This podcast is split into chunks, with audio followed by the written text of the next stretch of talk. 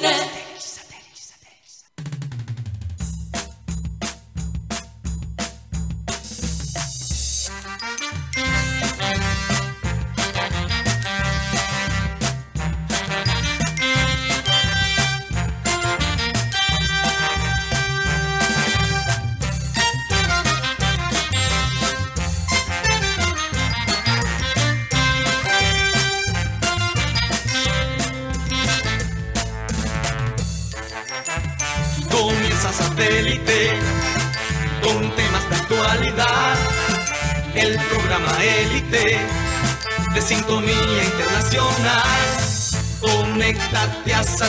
Satélite.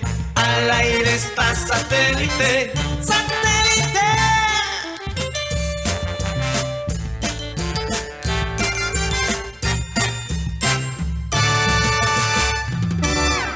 Señoras y señores, bienvenidos al programa Satélite. Karina González no se encuentra con nosotros el día de hoy, igual que Carrascal tuvo algunos inconvenientes allí con su vuelo, entonces no puede aportar remotamente al programa y dirigir, como normalmente lo hace, lo hace cuando está de viaje, el programa eh, de forma remota. Eso está ahora, el trabajo remoto es lo normal. Los gringos ya ni siquiera quieren trabajar en una oficina, están así que hay negocios, propiedades que están quedando en la quiebra porque la gente no quiere regresar a la oficina. Eh, pero no- eso no es el caso de Karina. Karina va a estar con nosotros el lunes en persona, gracias a Dios, ya va a estar aquí para dirigir estos barbachanes que tenemos en programa satélite. Bueno, aprovecho para salu- saludar a la gente de producción, Benji Bula, Tos Camargo, Alan Lara, tengo conmigo en el panel eh, Juan Carlos Rocha, que se ve bastante agotado después de eh, todo, creo que la conmoción del día de ayer allá en el estadio metropolitano. ¿Cómo te sientes, Rocha? ¿Bien? No, Rocha no tiene sonido. Ok. No tiene sonido, Rocha. No tengo sonido. Ok. Pantalones abajo. Eh, Guti, ¿cómo te sientes el día de hoy? Pues bien, con- Tranquilo. contento, sí. Yo creo que ya pasar el primer partido ya es Eh. como des- despojarse de mucho, de mucho. Ok, bueno, ahí quien les habla Mateo Gueidos aquí dirigiendo temporalmente al programa satélite mientras que esperemos el regreso de Karina González que va a estar en persona, Dios mediante, en el estudio el lunes. Eh, como siempre, vamos a comenzar con la frase del día que dice así. Cuando ya no somos capaces de cambiar una situación, nos encontramos ante el desafío de cambiarnos a nosotros mismos. Uf, una frase tan importante en tantos aspectos, aplica para muchas cosas. Yo creo que hay mucha gente que se amarga toda la vida porque está inconforme con su situación. Siempre mira lo que está por afuera como más bonito. Lo que tiene enfrente está mal, está feo y no mira la parte a su vida interior, no analiza la vida interior. Porque analizando la vida interior uno se da cuenta que también esas críticas que tenemos de nuestro entorno no se puede corregir todo, pero pueden coger un color nuevo, un, un sabor nuevo, un feeling nuevo cuando cambiamos nuestro, nuestra vida interior. Y cuando tú estás sincronizado con tu vida interior, hasta las cosas malas te funcionan. Las cosas malas te sirven para seguir aprendiendo y para seguir creciendo. Y ahora que estamos, ahora creo que todos, yo no diría que, que la victoria, el triunfo de ayer contra Venezuela fue eufórica, yo- creo que se vivió de, de una, mone- una manera muy alegre en el estadio. No siento una euforia aquí en la ciudad de Barranquilla, más bien siento un alivio. ¿Por qué? Se consiguió el resultado. Se puede analizar la forma que se consiguió, lo bueno, lo malo, pero el punto aquí es que el equipo tiene que reflexionar, tiene que analizar lo que todavía falta para mejorar. Porque los tres puntos no tapan a los ojos. Hay cosas que hay que mejorar en la selección Colombia. Eh, y vamos a entrar en más detalle y desglosar esas cosas que pueden mejorar. Eh, pero principalmente me preocupa un poquito ahora, que se- esto se está volviendo un cliché, ¿no? La X de- dependencia, pero no creo que sea tan buen síntoma que contra Venezuela tene- tenemos que depender tanto de, de la magia de Lucho Díaz. Gracias a Dios que tenemos a alguien que hace lo que hace Lucho, que nos facilita tanto. Cuando ti- tienes un jugador como Lucho, las cosas, eh, bueno, el plan A es darle la bola a Lucho. Pero ah, hay cosas, hay manejos que vi eh, ya en la parte técnica, en la parte táctica, que pueden mo- mejorar muchísimo. También sabemos que un factor fue la llegada de Carrascal. Yo creo que Carrascal en 18 segundos demostró la importancia de su papel en esta nueva época, la época de Néstor Lorenzo, que inició finalmente ya en torneos competitivos, en partidos competitivos con un triunfo. Me alegra mucho el gol de Santos Borré, yo creo que él tenía una deuda eh, con los hinchas de la selección, yo creo que tenía una deuda quizás con él mismo. No es fácil la situación que vivió en Frankfurt de ser ídolo en el equipo, de meter un gol que va a quedar en la historia de ese club para siempre. Quizás el gol más importante en la historia del Frankfurt lo metió Santos Borré. Entonces de ir de ese pico y bajar hasta ser básicamente un jugador olvidado en la banca, no es fácil, pero al fin del cabo el fútbol es un negocio. ¿Y quién, quién tenía a Santos Borré como competencia para ser delantero titular en Frankfurt? Un tal Colo Moaní, nuevo jugador del PSG. ¿Y cuánto pagó PSG por Colo Moaní, Más de, más de 90 millones de euros. Y yo te aseguro que el Frankfurt sabía que iban a recibir más por Moani que por Borré. Entonces tú tienes que proteger tus bienes. Pero regresando al tema primordial, Borré tenía la deuda con los hinchas de la selección, creo que lo tenía con él mismo.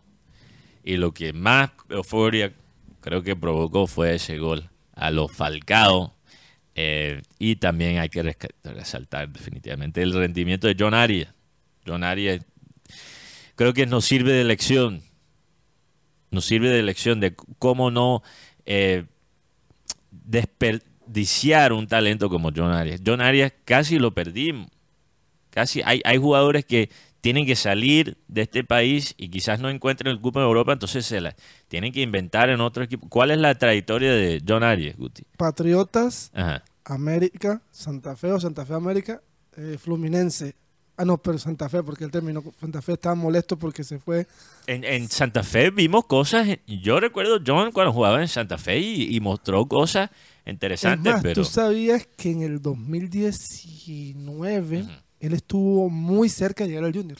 sí, sí, sí. claro, sí. estuvo muy cerca. Lastimosamente el hom- no se dio el negocio porque John. Es, es más, recuerdo que dijeron: Me van a disculpar lo que voy a decir. Otro negro correntón para Junior. Sí. Estaba- Lastimosamente, esas son las expresiones que. Y eso mata. se usa. Y, y ahora mirando a John Arias, uno dice, uy, en Brasil es figura. Y ayer Lorenzo hablaba de John Arias y decía, no, John Arias el primer tiempo lo jugó como un, este- como un volante 10. No, y decir que John Arias es un jugador correlón más es realmente no saber del fútbol. Eh, tener un jugador que puede jugar tantas posiciones como las puede jugar John Arias es un lujo, es un lujo. Entonces, gracias a Dios que el hombre se escapó del, aquí del fútbol local y pudo realmente eh, realizarse en el fútbol Él- brasilero. él suena para, sonó para Portugal, pero Fluminense dice, yo no puedo soltar a mi joya o a mi jugador insignia, que es el que pone a vivir a Germán Ezequiel Cano, porque yo creo que Cano debería darle la mitad del sueldo a, a John Arias, porque es el mayor asistidor del jugador Cano en Brasil. Y uno ayer ver a John Arias, ese centro, mm, me hizo acordar cuando se entraba, mm, ¿quién así que recuerde? Juan Camilo Zúñiga, Sí, por algo. la forma como se entraba. ser, y además, otra cosa, este- O Arias cuando estaba en su mejor en momento. su mejor Yo momento. este, este titular va a ser triunfo por tres. ¿Por qué por tres? Porque fueron seis toques antes del gol. Fue de tres puntos. Y además 18 segundos el gol, el gol más rápido en la historia del fútbol colombiano en selección. El, el gol más rápido después de entrar al terreno. Sí, Sí, en el segundo no es el gol tiempo. más rápido, punto. Es el gol más rápido en el segundo tiempo. Claro, y lo otro, eh, alguien decía, Carrascal, Carrascal en, en Rusia aprendió a ser el jugador que es ahora. Carrascal en River, recuerdo que era una era fantasía, pero era un jugador que había que comprarle un, Inconsistente. comprarle un balón a él solo. Sí, sí, sí, sí, inconsistente. Bueno, Guti, no la suelta toda de una. Vamos, a coger cada tema. O sea, Guti quiere hacer todo el programa ahora a las 11 y, a las 1 y 11. Eh. Vamos a dejar cosas, Guti, por Dios, ¿ok? Antes de eh, entrar con Juan Carlos Rocha, que yo sé que tiene videos, tiene mucha información eh, después de estar allá en el estadio el día de ayer, quiero recordarle a los oyentes que estamos transmitiendo a través del canal de YouTube del programa Satélite. Allí está nuestra transmisión. Si quieres comentar en el chat, agregarle el picante a nuestro chat, por favor. Eh, mándanos mensajes positivos, hasta negativos, mientras que sea respetuoso, porque nos, nos gusta aquí en Satélite las críticas constructivas. Eh, también les recuerdo que estamos transmitiendo solo audio en vivo por la aplicación de radio digital TuneIn, donde estamos como Radio Caribe Sano. Y el programa se sube todas las tardes como podcast en Spotify. Ahí estamos como programa satélite en la misma aplicación donde seguramente escuchas tu música, donde armas, por ejemplo, eh, tu lista de producción para celebrar un triunfo de la selección Colombia. Bueno, ahí en esa aplicación está la voz de Guti, está la voz de Rocha, está la voz mía y la de Karina González, que va a estar con nosotros ya en persona finalmente el lunes, Dios mediante. Bueno, Rocha, eh, ¿cómo fue la experiencia en el estadio? Eh, obviamente pudimos hablar un poquito contigo eh, telefónicamente. Escuchamos, la- aunque las cosas todavía estaban calladas. Cruda. Sí, crudas. Escuchamos la música, las voces de la gente. ¿Cómo fue la experiencia de la acreditación? También, danos ahí, el, po- ponme la musiquita de la historia para que Rocha nos cuente toda la previa de, del partido. No, como con lo muy buenas tardes, como todos se sabía que de pronto iba a haber inconveniente con el tema de la acreditación, por eso me fui de temprano. Ah, Así es. para poder solucionar. Finalmente me solucionaron. Eh, no fue la acreditación la personalizada. Ya. Ya me dieron fue una para tener acceso a la Una genérica. Es correcto. Eh, y el camino al estadio estaba un poco frío el, el ambiente. No sé si de pronto es porque era muy temprano, porque el partido estaba programado a las 6 de la tarde. Además, eh, pero había ambiente más que todo era en los, en los, en los negocios, en los estaderos que están alrededor del, del estadio, eh, con picó, con, con, con gente bailando.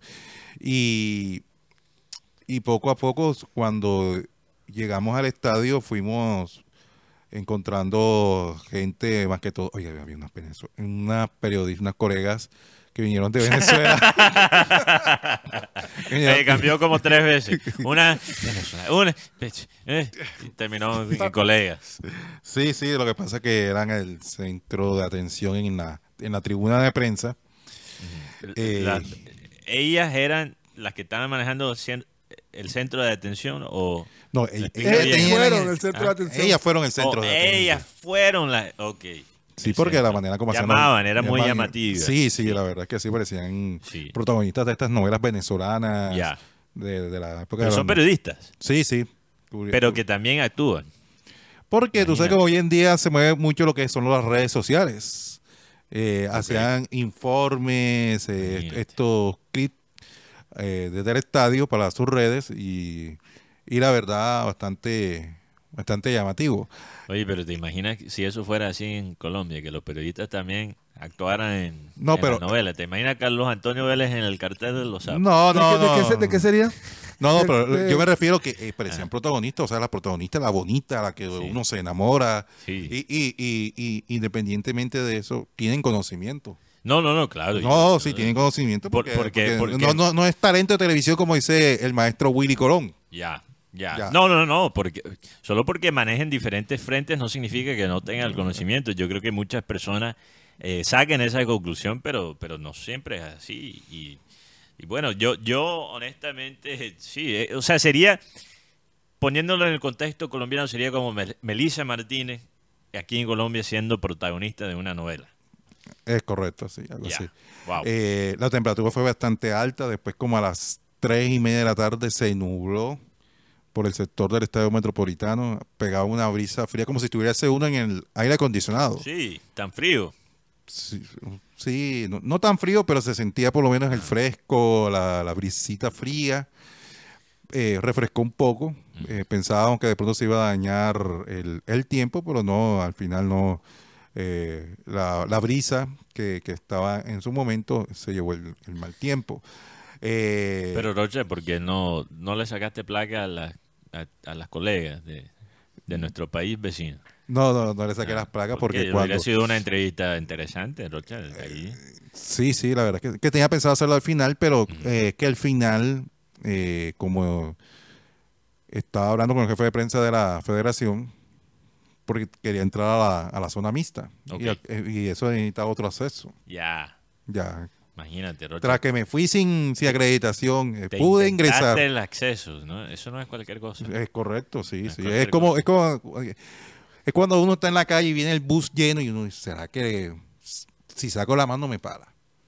Tienes de- que intentarlo. Es correcto. ¿Será que si me para, me monto? ¿Y será que cuando estoy adentro, que ese bus lleno, consigo una silla vacía? Algo parecido fue. O sea, fui- fuiste por fe. Venga, fuiste por fe. Sí. Sí, O sí. cuando uno compra una boleta para el partido y piensa, joder, ¿será que me van a dejar sentar en la silla? ¿Será que si van a respetar mi silla? tocamos, tocamos ese tema más tarde porque por ahora me quiero enfocar en el, en el fútbol. Ahorita vamos a tocar ese tema, pero Sí. Roche tiene unos videos en la zona mixta, hablando de la zona mixta. Sí, ¿Con, hablando de la quién, zona- Oye, con quién pudiste hablar? Eh, por lo menos eh, con varios jugadores eh, pude enfocar. Pero no sé si Benji de pronto quiero mostrarle a, a la gente a Sí. lo- eh, que cómo quedó la zona mixta, cómo estaba organizada la zona mixta ayer en el estadio metropolitano. Eh, por lo menos, miren. Eh, y además con aire. Pero porque- con aire acondicionado. Ah, con aire acondicionado. Excelente, excelente el escenario. Bueno, sí, Qué es. lástima que no se usa para, para el Junior, ¿no? Es Eh, correcto. Esa es la colega, Rocha. No, no, no, no, Ah, yo no, no, pregunto. no, no me fijé, no me fijé para ver si me pueden Guti. colocar la, No, yo Vamos a enfocarnos, por favor, no, ya. Este es de DirecTV, O sea, viste una mujer bonita y pensaste, esa es la que estaba mencionando. Sí, Guti, Guti. No, yo pregunto. Vamos a enfocarnos en No, me fútbol. falta enfocar, simplemente preguntar. fútbol. ok, entonces la experiencia en cuanto a la logística de prensa, Espectacular. Rocha, Hace, espectacular. ey, hace años, ¿cuánto llevamos que no hacemos una zona mixta? Desde, Sí. uh, ¿qué? Desde- antes de pandemia. Sí, De- sí, Desde sí. el partido, de, el partido partido contra Flamengo, ¿no? Puede ser con Flamengo el Antes último de partido. pandemia, Una sí. zona mixta la- cuando fuimos eh, Junior Flamengo, Copa Libertadores, que fue el Pero último partido antes de... Pero en, en ese entonces no había aire acondicionado en, en la zona mixta. Eso era un, No, un ese- horno, un sauna. era un sauna. Sí, ya tenían la cabina nueva, la la zona nueva de prensa, que creo que estaba recién básicamente hecha, esa zona, pero todas las otras instala- instalaciones creo que se hicieron en la pandemia. Aprovecharon ¿no? el espacio para, para remodelar muchas cosas en el, en el estadio, para agregar los ascensores y tal. Bueno, eh, Rocha, ¿con quién pudiste hablar en la zona mixta? ¿Con cuáles Con- jugadores? Con Lucho Díaz. Ok, Lucho pasamos Díaz. el video. Lucho Díaz, claro, Lucho Díaz que eh, prácticamente se ha convertido en un referente de la selección Colombia. No, es, no prácticamente, ni con, es el referente y vamos a analizar eso después, pero escuchemos lo que dijo Lucho Díaz en la zona mixta. contento por la victoria, ¿no? Que era lo que queríamos y por lo que nos trabajamos durante, durante la semana. Eh, el equipo hizo un, un gran trabajo, eh, un gran esfuerzo, creo que se sacaron los tres puntos y bueno, cosas por mejorar y, y lo que viene va a ser importante. Había que ganar Lucho sí o sí, ¿ah? Eh, es importante empezar con pie derecho, importante ganar y bueno, se sacaron los tres puntos, creo que lo hicimos muy bien porque salimos a buscar con todo en el segundo tiempo y fue el resultado que queríamos. ¿Te sentiste ansioso por el gol? Eh, les quedo debiendo, les quedo debiendo un gol, pero no, no, más que todo, creo que igual me sentí, me sentí bien, eh, creo que, que jugué un gran partido a pesar de que, de que no marqué, porque, porque, bueno, el fútbol es ese, ¿no? Pero marcó mi compañero y, y somos uno. Eh, si marca uno, todos estamos felices. ¿Qué destaca del equipo que en el primer tiempo no, no, no mostró la mejor versión, pero en el segundo tiempo arrancando pudieron ganar- hacer el gol para ganar el compromiso? Eh, yo creo que en el camerino, con el profe y los compañeros, la motivación fue, fue distinta. Salimos a buscarlo y bueno, se nos dio rápido y fue importante para nosotros sacar la victoria. Ok, eso fue Lucho Díaz después del partido. Después del partido, después claro. del partido. Oye, yo, yo creo que Lucho tiene unas ganas de meter un gol en el Metropolitano. Y lo detecté primero en el partido de Viera, en la despedida de Viera. Se le notaba, Lucho jugó ese partido como si fuera por lo menos un partido de pretemporada de Liverpool, sino Sí, casi sí. como un partido competitivo. Y hoy, de nuevo, obviamente, contra un equipo que le dificultó un poquito más que, que los defensas de Junior, eh, también se le notaba esas ganas de volver a anotar en el, en el Metropolitano. Eh, creo que, ¿quién fue el, el lateral derecho de Venezuela? Guti, Ángel, Ángel, ¿cuál es su apellido? Wilker Ángel, Wicker Ángel, Wicker Ángel. Wilker Ángel. Eh, Wilker Ángel hizo un tremendo trabajo, la verdad. En Hay el que darle primer tiempo. En el primer tiempo. Ya en el segundo tiempo centralizaron un poquito más a Lucho y lo soltaron. Y yo creo que cuando hablamos del fútbol a nivel de selecciones, creo que es casi un deporte diferente. O sea, un jugador que sea extremo en su club no necesariamente es extremo en su selección. Eh, ayer dimos el ejemplo. Neymar, una de las mejores cosas que hizo Brasil fue sacarlo de la banda. Él sigue jugando por la banda. En PSG siguió jugando por la banda. Pero, ¿en qué posición jugaba en Brasil? De un 9 falso. Porque cuando tú tienes un talento como Lucho, que te aporta tanto, que es tan dinámico, y lo pones por la banda en un fútbol más eh, práctico, más defensivo, más cerrado, como el fútbol internacional en general, pero particularmente el fútbol de Conmebol, y particularmente en contra de un equipo como Venezuela, que sabemos que se va a sentar atrás a defender, se pierde el talento. Y yo creo que eso fue un error también que cometió la selección femenina con Linda Caicedo. Los mejores momentos de Linda Caicedo es cuando ella tenía el permiso para ocupar varias posiciones, bajar al mediocampo, cambiar de banda, centralizarse y jugar casi como un 10. Y los mejores momentos de Lucho los vimos básicamente haciendo lo mismo. El primer tiempo era muy predecible. Era muy predecible lo que iba a hacer Lucho. Lucho iba a correr por la banda izquierda y después cortar hacia la mitad. Eso es la jugada que él hace siempre cuando está jugando por la izquierda. Y bueno, cuando tienes el factor del viaje, el factor del clima de Barranquilla, yo creo que ya Lucho no está tan acostumbrado a jugar en el clima de Barranquilla. Se le notó como que nunca llegó a la velocidad que demuestra, demuestra en el Liverpool. Pero cuando él se empezó a centralizar, mira, yo en el segundo tiempo hasta vi a Lucho en el medio campo. ¿Cuántas veces no lo viste Guti del otro lado, en la banda derecha? Uf.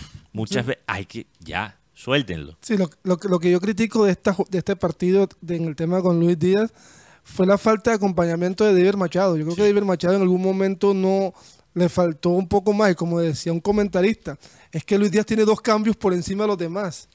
Luis Díaz Pero tiene a una mí, me velocidad. gustó, a mí me gustó mucho más el partido de David Machado que el partido de, de Muñoz lo en cuanto, en cuanto ataque. Lo que se comió Muñoz fue impresionante. Lo que pasa es que Machado no tiene mucho tiempo jugando con Lucho y hay que crear la química y el entendimiento. Claro, la sociedad. La sociedad, exactamente. Carrascal. Eh, entonces Ma- Machado creo que jugó bien, mostró mucho compromiso subiendo y bajando, pero le falta sincronizarse más con el equipo. Pero eh, en el primer tiempo la banda peligrosa de, de Colombia fue la izquierda. Pero- y, y esa es la parte, cuando hablamos del- de, Lucho dependencia, esa es la parte que me preocupa, que pongamos a Lucho por la izquierda y que Colombia solo sepa atacar por una banda, porque por la derecha no se vio tanto. Pero eso se mejoró Pero, con los la- cambios. pero las más cercanas opciones de gol se tuvieron por la derecha, con cuadrado, en, el en los últimos minutos del, primer tiempo.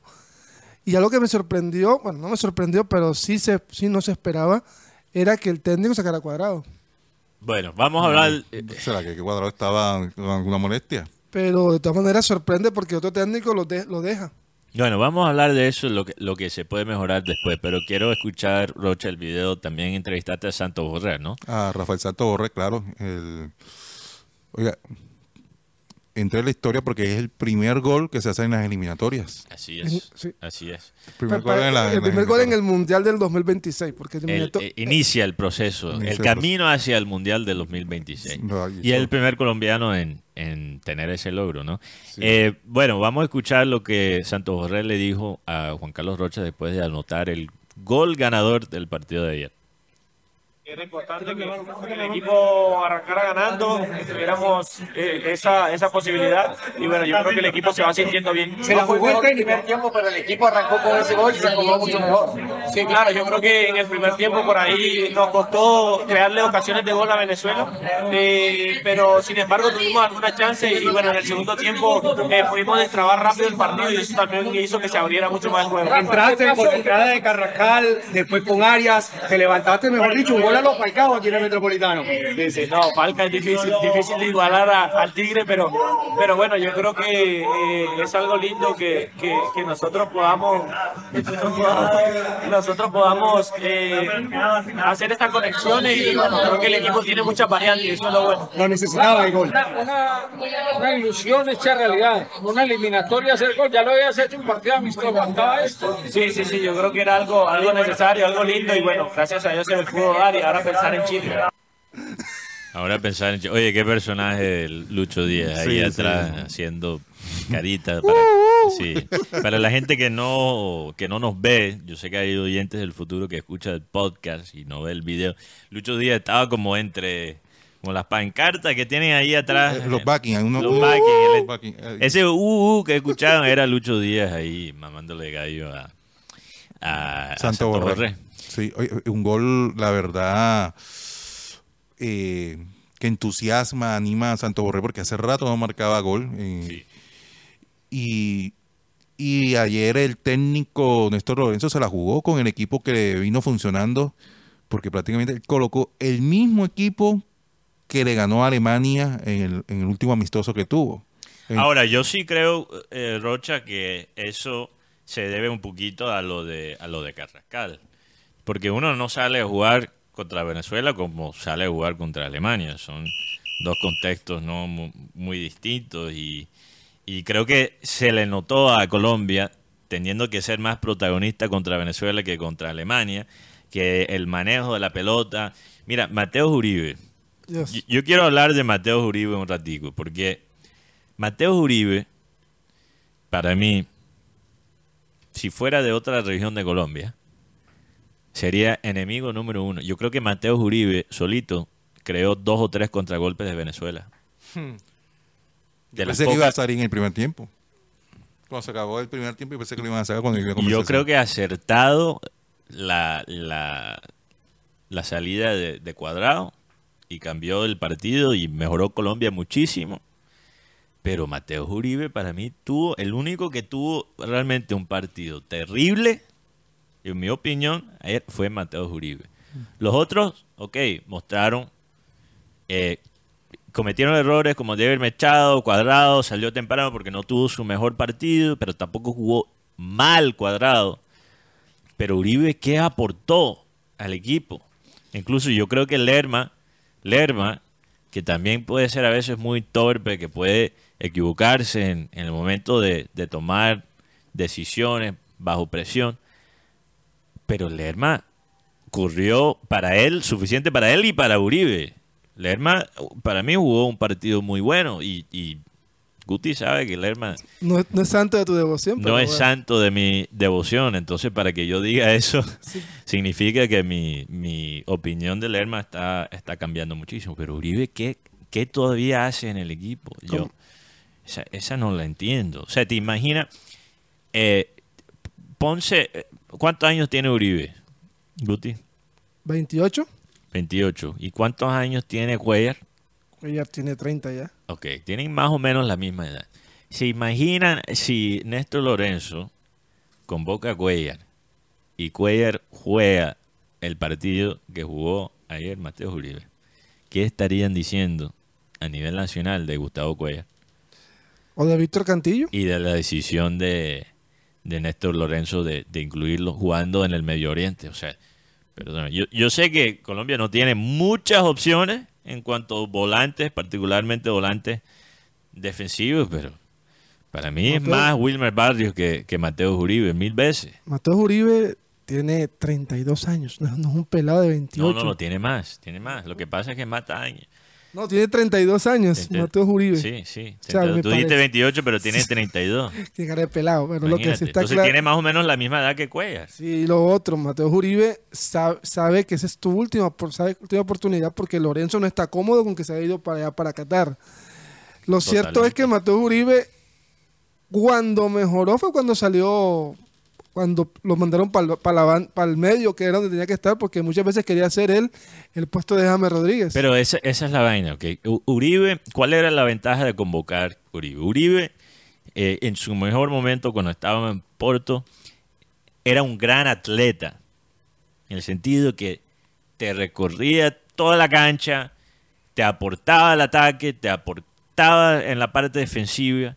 Y, y por ser gran atleta, era a veces un peligro eh, para las defensas contrarias, particularmente en situaciones, por ejemplo, de pelota quieta o en un contragolpe, uno nunca sabe. Él tenía algo de gol cuando jugaba en Porto.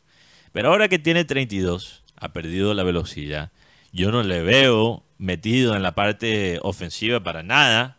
Estorbando. Y lo veo eh, bastante expuesto también en la parte defensiva.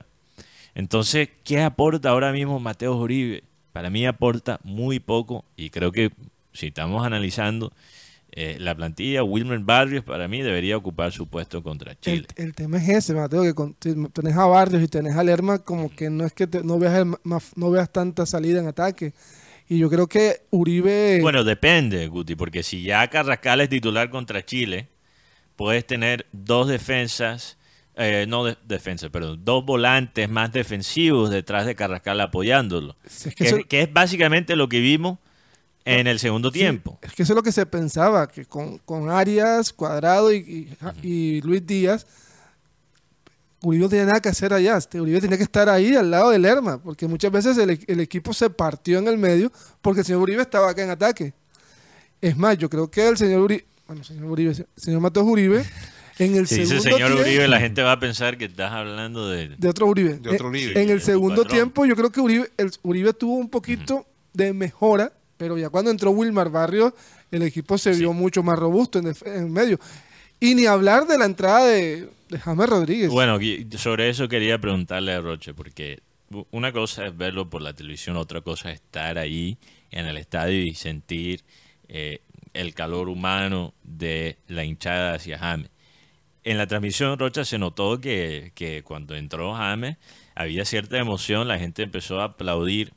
Eh, ¿Cómo sintiste la entrada de James en la parte anímica? O sea, la gente creo que estaba contenta y creo que estamos viendo que James está rescatando un poquito la, la relación con la hinchada, ¿no? Sí, sí, pero ¿sabes por quién entró? Arias. Por Arias, sí. Por, Por Arias. Arias, claro. Que jugó Pero, un eh, partidazo. lo que pasa es que eh, esto no lo muestra en la televisión, pero la gente estaba aplaudiendo, era, era Arias. claro.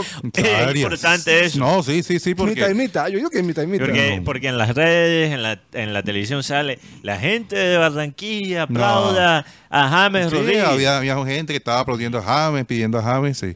Tanto así, Ah, yo pobre John Arias. y, y no, y cuando salió John Arias, eh, Arias estuvo después saludando, eh, devolvió el aplauso, y cuando devolvió el aplauso, Más. más eh, la gente se emocionó en, en aplaudir a, a Arias. Sí, Que Arias. A yo no sé, yo, John Arias. yo no sé si eso lo mostraron por televisión, uno que estaba allá estaba observando. Además, el excelente partido. Y, y la, y la manera como el Néstor Lorenzo, eh, a medida de que él va encontrando alguna falla en el equipo, siempre la va corrigiendo de uno. Tanto así Sí. que uno de que por eh, la solución fue el señor Carrascal. Y Carrascal también tuvimos la oportunidad de hablar con él. Y aquí está el, las declaraciones de Jorge Carrascal, el cartagenero, Cartagena para el mundo. No, la verdad muy contento por la victoria del equipo, así que nada, para este momento. ¿Estás en un gran nivel? Eh, ahora pues estamos bien, estamos enfocados, estamos trabajando para eso, así que estamos bien. Estamos bien, estamos bien. Creo que te voy a regalar, Rocha, un iRig para Navidad de este año. porque, porque el video es excelente, pero hay que, no joda, tenemos que mejorar un poco. Estamos bien, estamos Pero, bien. No, lo que pasa es que yo- ¿cómo, ¿Cómo sentiste a, a Carrascal de Rocha? O sea, ¿se le veía el cansancio del viaje? Porque ¿Cuántas demoras tú? Cuatro. 36. 36 horas estuvo, cuatro 36 demoras. Sí, pero cuatro demoras y- de 36 horas en total. Y él, co- y, él, y él contó Wow. lo del dron, dijo que sí, había un dron por ahí que estaba dando Pero igual, vueltas. igual tenían ganas de venir y, y de jugar. Es que todos nos sorprendimos cuando alzaron la paleta, eh, cuando comenzó el segundo tiempo, que iba a ser Carrascal por encima de James y por encima de Quintero. Y yo sé que mucha gente en Barranquilla que "Ah, Quintero, que no juegues. man". Pero, Hay mucho que no lo quería jugar. eh. No lo quería ver en No el lo quería metro. ver, no lo quería ver. Una de las ventajas, bueno, también de, tele- de televisión es que te muestran el camerino. Y desde el camerino ya se veía que Carrascal venía sin, Sí. sin sí. Ahora, en cuanto, en cuanto a lo táctico, yo creo que lo de James es excelente porque eh, antes se pensaba, estoy hablando de los años del fútbol picapiedra, que cuando estás ganando 1 a 0 para proteger el resultado, metes jugadores defensivos y eh, limitas los espacios, cierras el espacio para tratar de anular el ataque del, contrario. Eh, hoy en día se sabe que eso realmente eh, requiere eh, una magia oscura. Hay, pocos técnicos que realmente pueden plantear el equipo de esa manera y concretar un resultado y proteger un marcador. Creo que el único técnico que actualmente lo hace consistentemente es José Mourinho, honestamente. Antes habían más, pero si estamos hablando del fútbol 2023, pocos, pocos técnicos son muy capaces en poder plantear el equipo para proteger el resultado. Y lo que ha mostrado la analítica, lo que ha mostrado eh, la experiencia, es que realmente la mejor manera de proteger, si vas a proteger el marcador, que creo que muchas veces es una mala idea, pero si lo vas a hacer, la mejor manera de hacerlo no es sentarse atrás y defender, es manejar la pelota. Antes la posesión se miraba como una estadística ofensiva. Si, antes, ¿cómo era, Rocha? Tú, tú lo sabes. Uno, si no veía el partido, miraba las estadísticas después del partido y miraba la posesión y uno decía, bueno, ese equipo jugó mejor. Sí, claro. Pero Claro. ya uno no, ya, ya, eh, ya eso no es así. Sabemos que hay conceptos como la posesión inútil o lo que yo llamo tiki caca. Una cosa que hemos visto lasti- lastimosamente mucho aquí en Barranquilla con nuestro equipo local. Entonces, eh, entra James y James con su manejo de pelota, sí, no te corre la cancha. Todavía físicamente se está recuperando, pero le dio una tranquilidad del equipo. El único momento en que sentí que quizás Colombia iba a dar papaya para perder el- la ventaja fue al final con ese tiro libre. Un tiro libre de, de casi que 50 metros de Rómulo Otero. Pero también cuando tú ves el cambio de James por John Arias, tú dices, uy, va- va- van a poner a John, van a poner a James de, de extremo y van a, y van a, pero cuando ya ves tú el, el partido, el extremo fue John Hader Durán. No, y, y fue algo realmente, eh, yo creo que la, la gran diferencia entre el segundo tiempo y el primer tiempo es que las posiciones eran mucho más fluidas, eh, menos rígidas. Y cuando tú te enfrentas a un, jugador, a un equipo como Venezuela, que te va a reducir los espacios para entrar a, a su terreno, planteándose defensivamente, yo creo que hay que jugar de esa manera.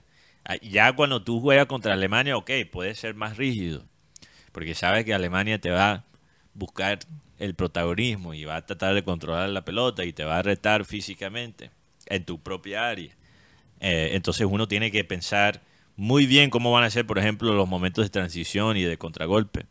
Pero si tú vas a ser el equipo que va a manejar la, la pelota, tienes que soltar un poquito más. Y cuando ya Colombia se soltó, las cosas fluyeron. Pero tiene que tener los jugadores necesarios para jugar de esa manera. Y Carrascal es la pieza clave. Tres jugadores que quedaron allá afuera, Richard Ríos, eh, John Córdoba y Carlos Cuesta. Sorprendió lo de Carlos Cuesta porque sabíamos que Carlos es de la entraña de Lorenzo.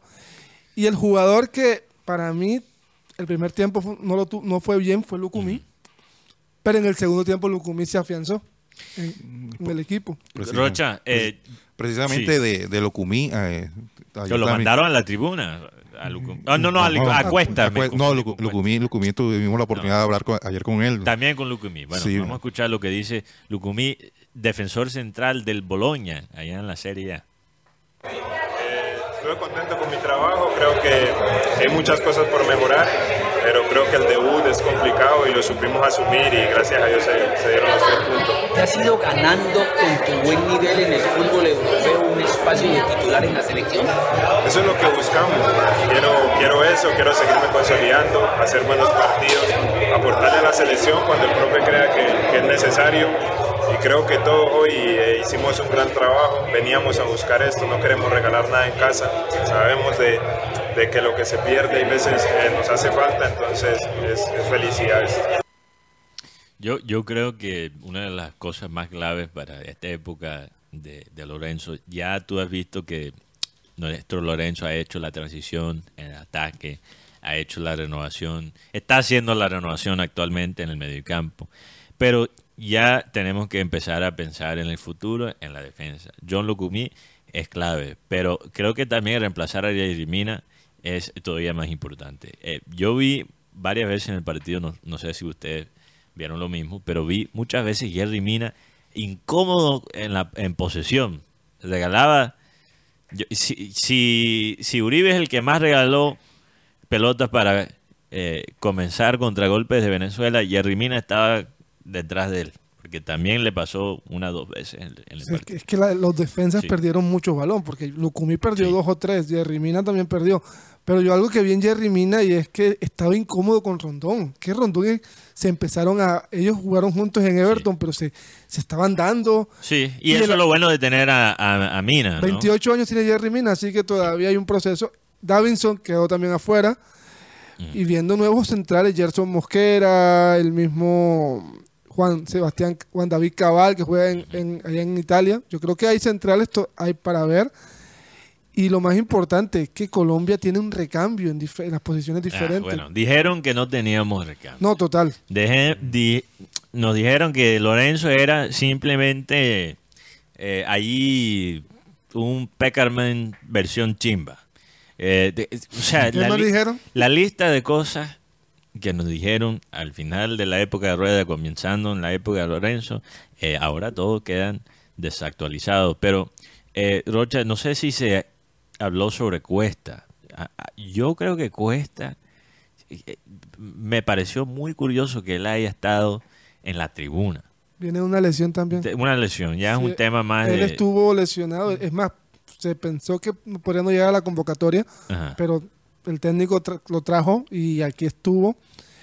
¿Y sabes quién también estuvo aquí en Barranquilla? No me, no me había dado cuenta, pero Dylan Borrero estuvo aquí en Barranquilla. Ah, bueno, Dylan Borrell. O sea, no está, él está lesionado hasta el 2024, pero hace parte del grupo de, de los jugadores está aquí en Barranquilla. Estuvo en el bus de, de Colombia el- lo- el- para los entrenamientos. Roche, ¿tú tienes más, hay más entrevistas o ya? No, ya, sino para recordar a la gente que hoy se complementa la, la- el calendario de la primera fecha de estas eliminatorias a las 7 y 45 Brasil-Bolivia y a las 6 más temprano Uruguay-Chile.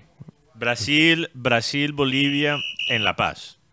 Brasil-Bolivia, no, esto No, en Brasil. No, en Brasil, en Brasil. Brasil. Y Uruguay-Chile a las 6. Bueno, fíjate, eh, lo interesante también de ayer, Argentina le ganó a Ecuador gracias a, Un golazo. a un golazo de Messi. Para la gente que piensa que solo es eh, por él estar en la MLS, creo que eh, el tema de Messi en PSG, yo creo que era eh, felicidad.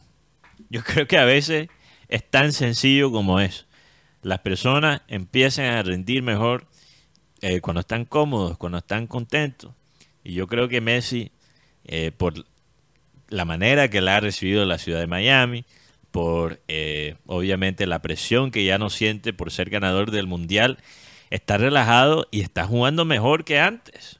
Por eso la gente se atreve a decir que él puede llegar al próximo Pero Mundial. está- pero está eso lo veo duro. Ya pero- está saliendo en todos los, en los partidos porque ya pide, ya pide los cambios. algo Él que- pidió el que cambio. que nunca él nunca pedía. No, y no lo sacaban. El, el técnico de Argen- solo había una regla para ser técnico de Argentina, no saquen a Messi.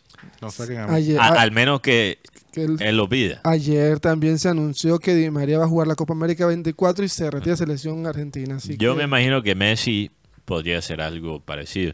A lo mejor termina con, con la Copa América, pero también eh, mostraron que Messi eh, tenía una lesión en el tobillo y estaba hasta sangrando cuando lo sacaron del partido de ayer. Por eso, y, Bueno, está, y está en veremos para el partido allá en, en Bolivia, en La Paz. no, y tú ves Messi jugando contra eh, un- una selección ecuatoriana que es reconocida por sus capacidades físicas, por su eh, atleticismo, y Messi parecía un pelado. Du- duro el partido, sí. Sí. Eh, es más, yo te digo algo. Yo pensé que el partido quedaba 0 a 0. Sí, yo también. Ecuador hizo una buena labor. Moisés Caicedo jugó muy bien. Pero interesante porque la gente, Rocha, critica el ambiente en en el metropolitano. ¿Cómo, cómo lo viste? No, estaba Bien. bien, un, un ambiente familiar. Yo Y- honestamente, el- eh, sí, el primer tiempo vi que estaba como bastante callado. La gente todo casi sentado. A- Así se vio en la transmisión de, de la televisión. Ya en el segundo tiempo se, se, se con vio. el gol se despertó un poco, pero lo sentiste bien. Eh, como uno está en la tribuna de prensa, eh, prácticamente uno está concentrado en, en el partido y en su en la función, pero, pero lo que pasa es que el primer tiempo eh, no fue un buen, pri- un buen primer tiempo para Colombia. O sea, no, no. Y prácticamente la gente, ahora que, lo estás diciendo, pues, la gente eh, por iniciativa propia para, para entusiasmar, animar a la gente y poner el ambiente, no, no fue así, pero en el segundo cambió bastante Sí. ya. Eh, inclusive en Sur, que había una barra, eh, que creo que se llama la fiebre amarilla o la avalancha amarilla Sí, lo mismo que, que estaban afuera del hotel. del hotel, es Sí. correcto. Es, es un- son barras de Pereira y de Bucaramanga. Ok. Se nota. Sí, sí. ¿Qué quieres decir con eso, Guti? O sea, a ver, son, esas son apagadas. Eh. Sino que después cogen. fue- es que además el gol de Carra- el gol de Borré también, en el Despertó. momento que se dio. Por- Es que eh, sí, exacto. Es cómo se dio en el momento que se dio. Y yo, yo honestamente, Rocha, no sé si tú piensas lo mismo. Ya lo dije al comienzo, pero yo siento que la gente más bien siente un alivio. No siente euforia, felicidad. Es como, ah, podemos relajar. Lo que pasa es que, Ganaron. que la selección Colombia hace rato no se can- gritaba un gol en la eliminatoria.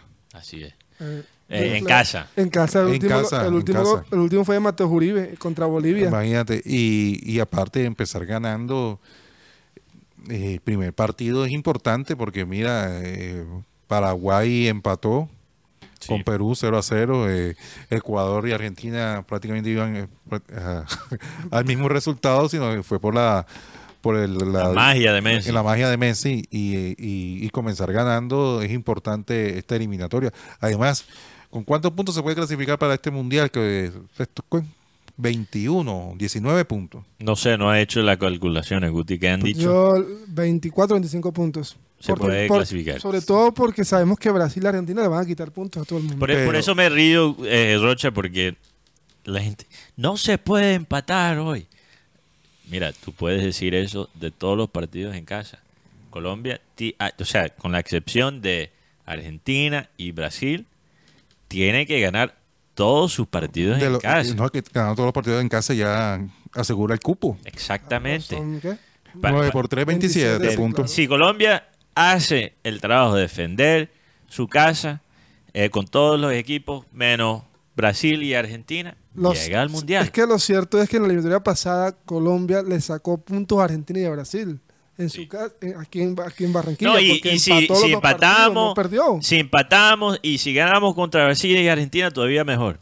Pero ni en- siquiera es necesario si hacen lo que... Entonces cuando la gente dice, no, es que hay que tratar Venezuela como un clásico, no se puede perder puntos. No, et- entonces sabes que todos los partidos en casa son un clásico. Por ejemplo- Todos. Por ejemplo, ahora en este, este año tenemos dos partidos todavía mucho más fuertes, que son Uruguay y Brasil aquí en Barranquilla. O sea, los partidos en Barranquilla, no estoy hablando y- de... y Uruguay, sí, los próximos partidos en casa. Sí, yo- y, y- Uruguay, Guti, Uruguay es un equipo interesante.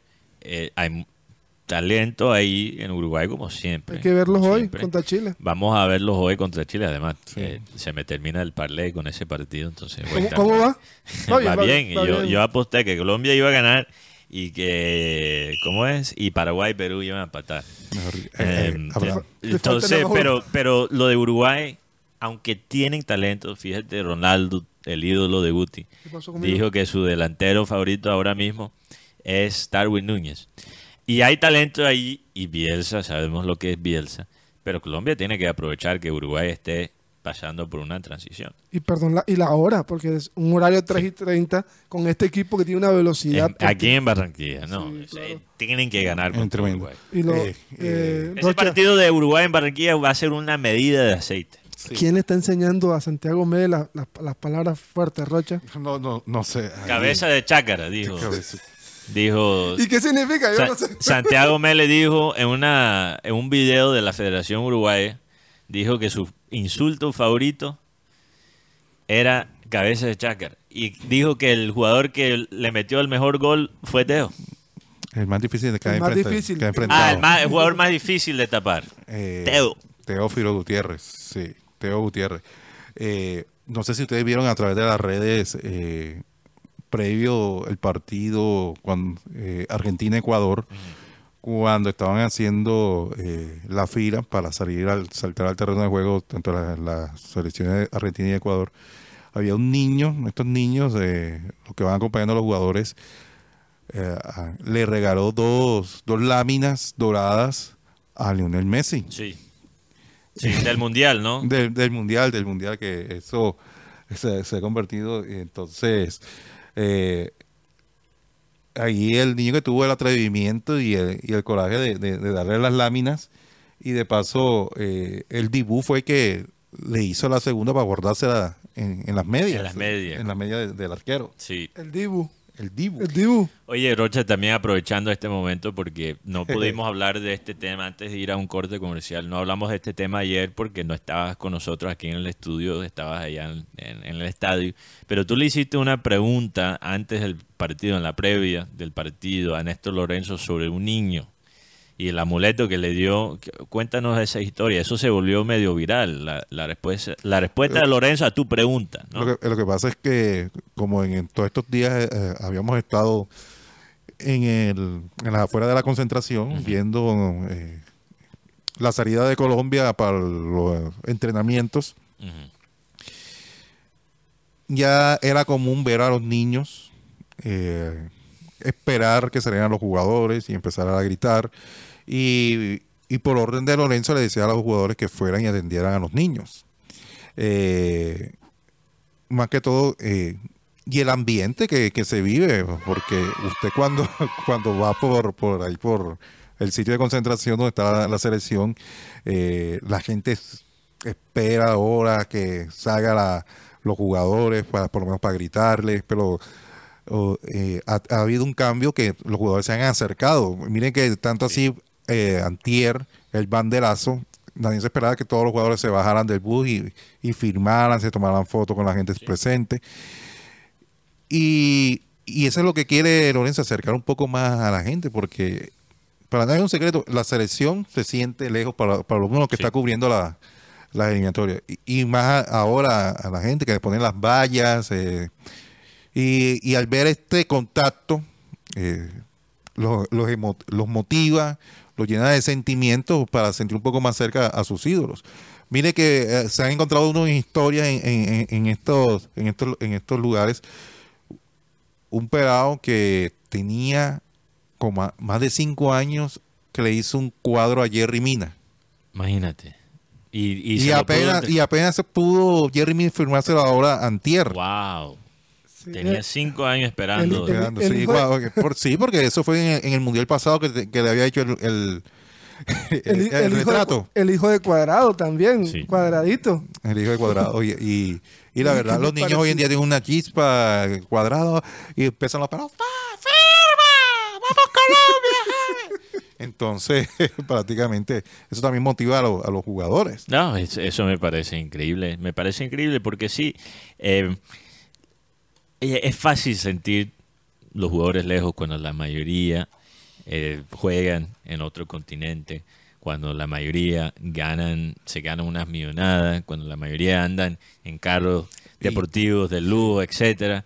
Pero vamos a recordar que esa gente, los que, los que forman parte de la selección Colombia, eh, no vienen de situaciones muy difíciles. O sea, puede ser que ahora están lejos, ahora están eh, casi intocables, pero ellos reflejan mucho más la población de este país que los directivos que manejan este fútbol. Entonces, cuando eh, tratan de fomentar el odio en contra de los jugadores, eh, eso para mí es una especie de incluso de auto-odio, porque estamos eh, criticando y crucificando los que estuvieron como nosotros y pudieron, gracias a su talento y muchos sacrificios y algo de suerte, eh, llegar a lo más alto. Más bien tenemos que enfocar esas energías a los dirigentes, a eh, los que realmente manejan de una forma a veces sucia eh, este espectáculo del fútbol que nos importa a tanto, que Ayer, ayer, ayer en el Estadio Metropolitano estuvieron algunas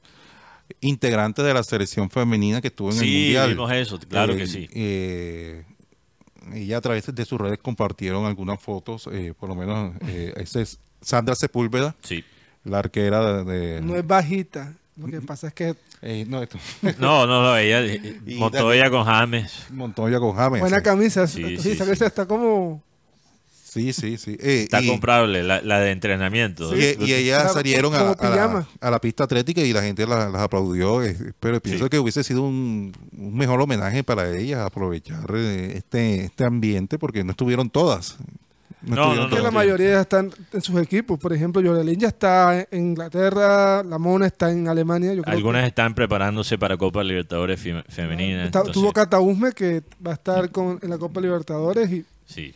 Pero no, qué bueno que le hayan dado ese reconocimiento a, a las jugadoras que, como hablamos, creo que fue ayer o, o antes de ayer, eh, creo que fue el miércoles, que hablamos de, de cómo las jugadoras de la selección femenina crearon como un ambiente un poquito más positivo para los hombres, porque Sí. si nos hubiéramos quedado con solo, imagínate, los hombres aquí, yo creo que eh, la gente en el estado hubiera estado todavía más nervioso, pero como las peladas nos hicieron soñar por un momento, creo que la gente está dispuesta a ilusionarse de nuevo. Eh, vamos a un corte comercial y después con Rocha vamos a hablar, y Guti, vamos a hablar de las novedades del Junior, porque el Junior juega un Mañana. clásico mañana también, ¿no?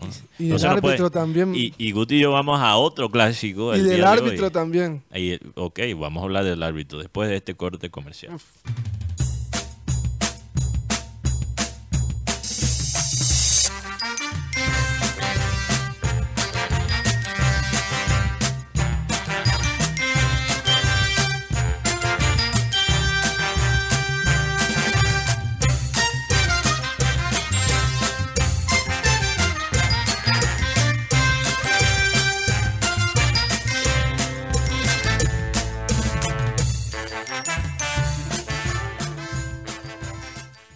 Regresamos con programa satélite para la gente que apenas ahora está entrando.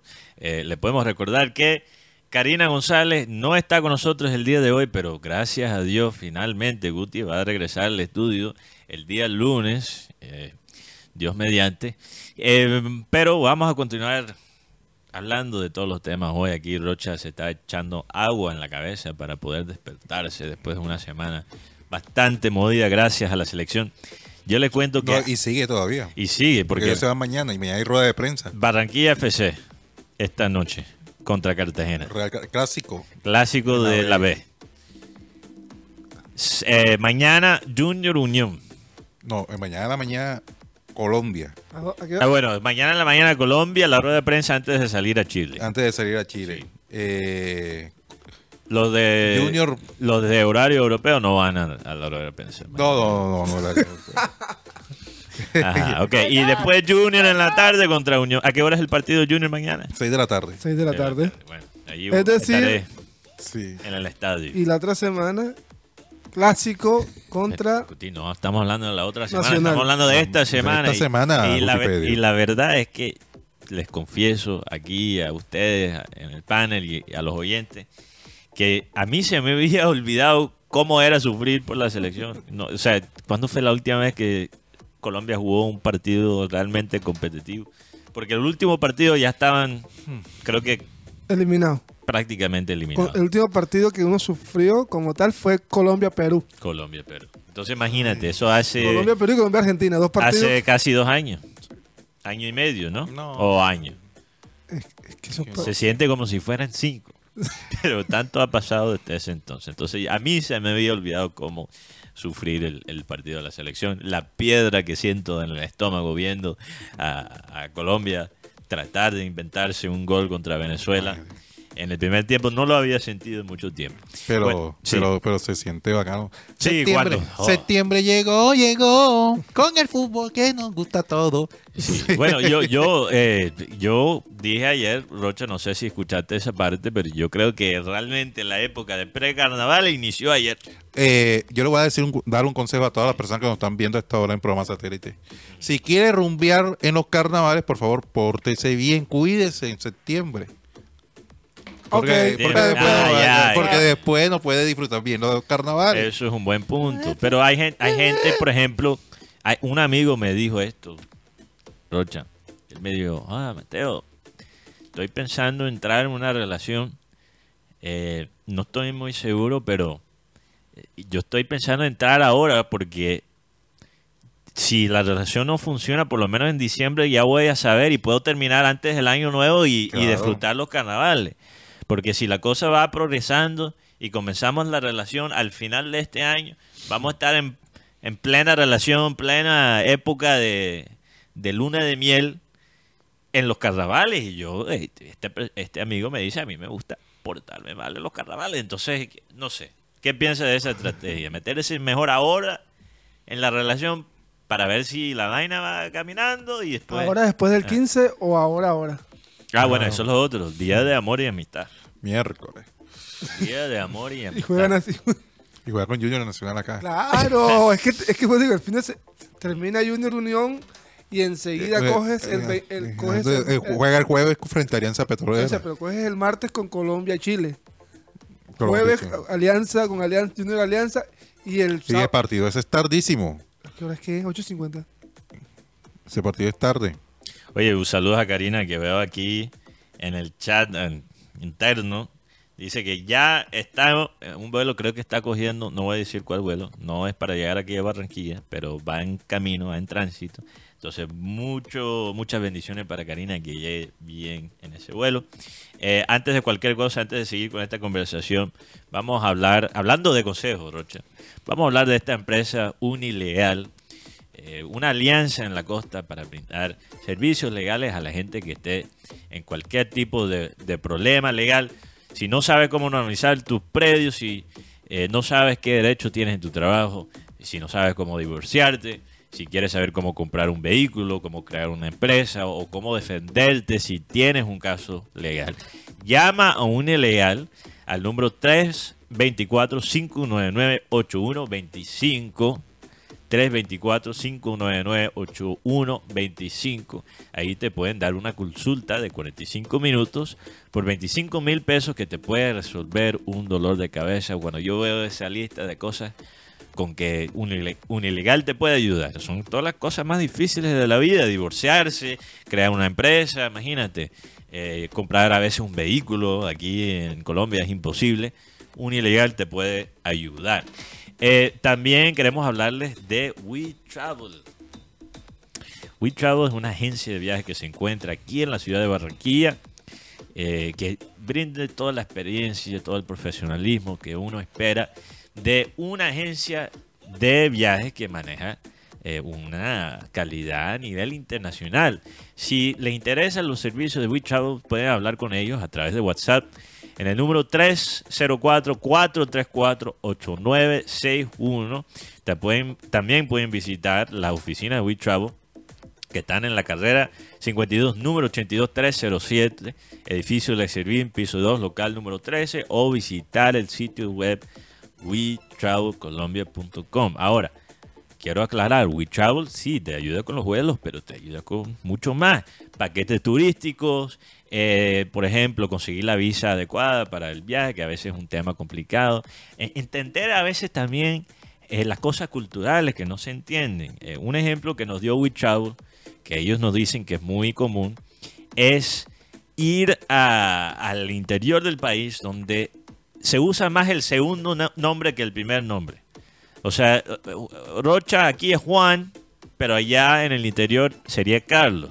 Y a veces el tema de las reservas se pueden confundir con esas cosas. O por ejemplo, para que te digan, si compras unas boletas para un partido de la selección Colombia, Will Travel fácilmente te puede decir, oye loco, te pueden de- asignar una silla, pero en el metropolitano pocas veces se respeta el asiento, ¿no? Para que no llegues y hagas el oso y, y quedas como una persona sin calle, como eh, le pasó a, un político el día de ayer. Entonces, si ese personaje, ese personaje hubiese hablado con Will Travel, te aseguro que no pasa esa situación. Ahora, haciendo la transición a ese tema, porque lo tenemos que tocar antes de hablar del Junior.